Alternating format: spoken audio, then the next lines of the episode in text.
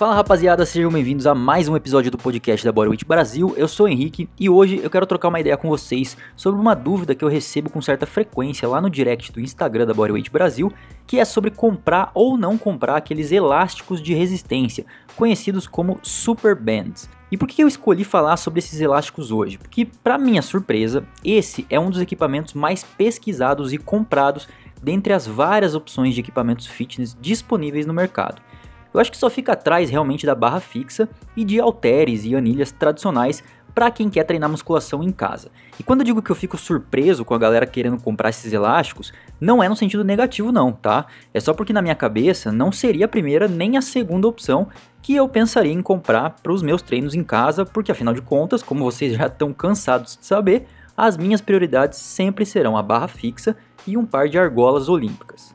Mas enfim, eu acho que a gente tem que começar antes de tudo entendendo muito bem o que são esses elásticos de resistência, porque na real existem dois tipos: as super bands e as mini bands. As super bands são aqueles elásticos maiores e com mais resistência, normalmente usados para executar movimentos que envolvem um ou mais grupos musculares, como pull-ups, dips, deadlifts, agachamentos, enfim. Já as mini bands são aquelas faixas elásticas menores com uma resistência mais baixa, que normalmente as pessoas usam em volta dos joelhos, em volta dos tornozelos, dos cotovelos e tal, para fazer um trabalho mais isolado e por muitas vezes de aquecimento ou reabilitação de grupos musculares menores, como o glúteo e os abdutores de quadril, por exemplo.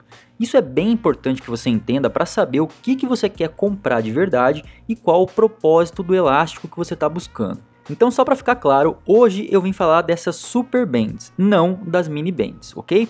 Bom, e só para não ficar um episódio muito longo, eu quero te apresentar quais são os principais benefícios desses elásticos do ponto de vista da calistenia, ou seja, como que eles podem nos servir no treinamento de força com o peso do nosso próprio corpo. Então assim, gente, para começar, esses elásticos são excelentes para reduzir a dificuldade de determinado movimento. Então imagina que você está lá tentando fazer a sua primeira pull-up, né, a sua primeira barra fixa, só que por conta da dificuldade natural desse exercício, tem muita gente que demora muito tempo até conseguir fazer a sua primeira repetição completa na base da força. Então essas pessoas muitas vezes acabam ficando meses e mais meses naquelas progressões tradicionais, como fazer só a parte da descida da barra para ganhar força, segurar o máximo de tempo de isometria numa chin-up, por exemplo, ou até fazendo aquelas remadas australianas para progredir força. Nesse caso, se você tivesse uma super band, você poderia pendurar esse elástico na própria barra fixa e colocar em volta ali dos seus pés para que o elástico meio que te ajude a subir para cima da barra, ou seja, ele diminuiria o tanto de peso que você precisaria levantar para fazer a pull-up completa. E isso vale não só para as pull-ups, mas também para qualquer tipo de flexão de braço, para as dips nas paralelas, por exemplo, enfim. Então, o primeiro ponto positivo dessas super bands em relação ao treino de calistenia é justamente esse ajudar a fazer o movimento original com menos peso para que você possa ter a experiência de fazer o exercício de fato sem ter que ficar para sempre naquelas progressões mais fáceis. E aqui eu vou dar um breve relato pessoal sobre como eu consegui fazer os meus primeiros muscle ups com esses elásticos. Eu estava lá tentando fazer esse exercício clássico do muscle up, tinha muitos meses, só que eu meio que não estava conseguindo finalizar a subida na barra por um bloqueio de confiança mesmo porque eu nunca tinha feito o movimento completo, puxar na barra fixa e subir para terminar na dip. Porém, eu já tinha essa força para fazer o muscle up. Foi aí que eu resolvi dar um passinho para trás e colocar um elástico mais fino para me ajudar a subir e não deu outra. Eu fiz umas 5 repetições com esse elástico, entendi bem melhor como que eu deveria fazer para fazer a pull up e já emendar com a dip lá em cima da barra e com isso eu ganhei confiança e consegui fazer o meu primeiro muscle up sem elástico nesse mesmo dia. E por que eu estou contando isso para você, cara?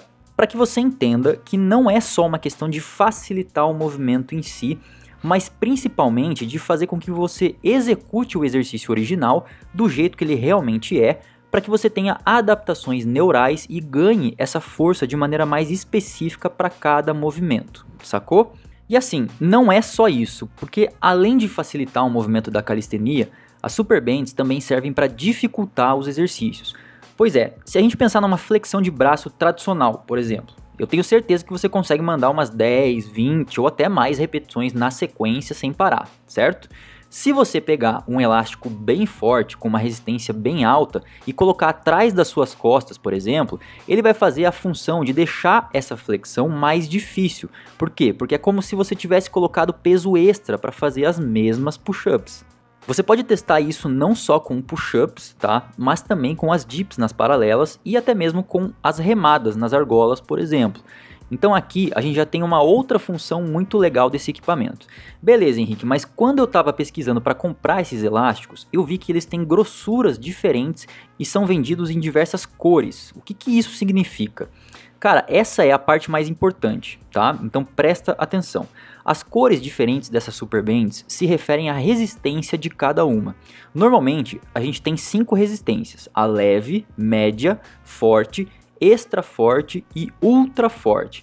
Obviamente, a super band de resistência leve vai ser o elástico mais fino e a resistência ultra forte vai ser o elástico mais grosso. Então, além de saber para que, que esses elásticos servem, você também precisa saber qual escolher ou quais resistências vale mais a pena comprar, pois o preço de cada uma também varia bastante conforme a resistência do elástico.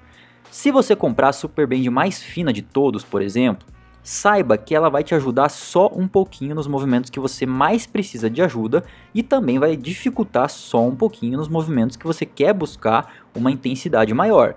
Eu digo isso para deixar bem claro que se você está muito no começo em relação à tua jornada fitness, por exemplo, imagina que você é um cara mais pesado que atualmente tá impossível fazer uma barra fixa, uma repetição de barra fixa.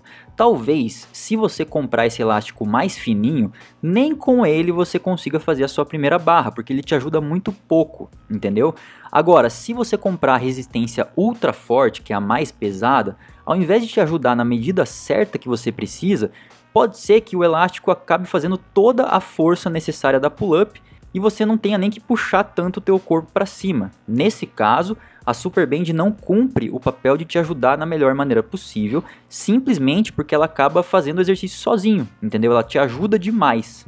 Então, as resistências que eu mais gosto para treinar calistenia são as do meio, a média e a forte, porque pela minha experiência, elas auxiliam na medida certa nos movimentos mais intensos em que eu já precisei dessa ajudinha para fazer a amplitude completa. Isso não quer dizer que as outras resistências, né, a mais fina e a mais grossa, que nem eu falei, não quer dizer que elas não valem a pena, tá? É só que pro propósito de treinar calistenia, eu acredito que você usaria muito mais essas resistências do meio na maioria dos casos. Tá bom, Henrique, mas me fala logo qual que eu devo comprar então.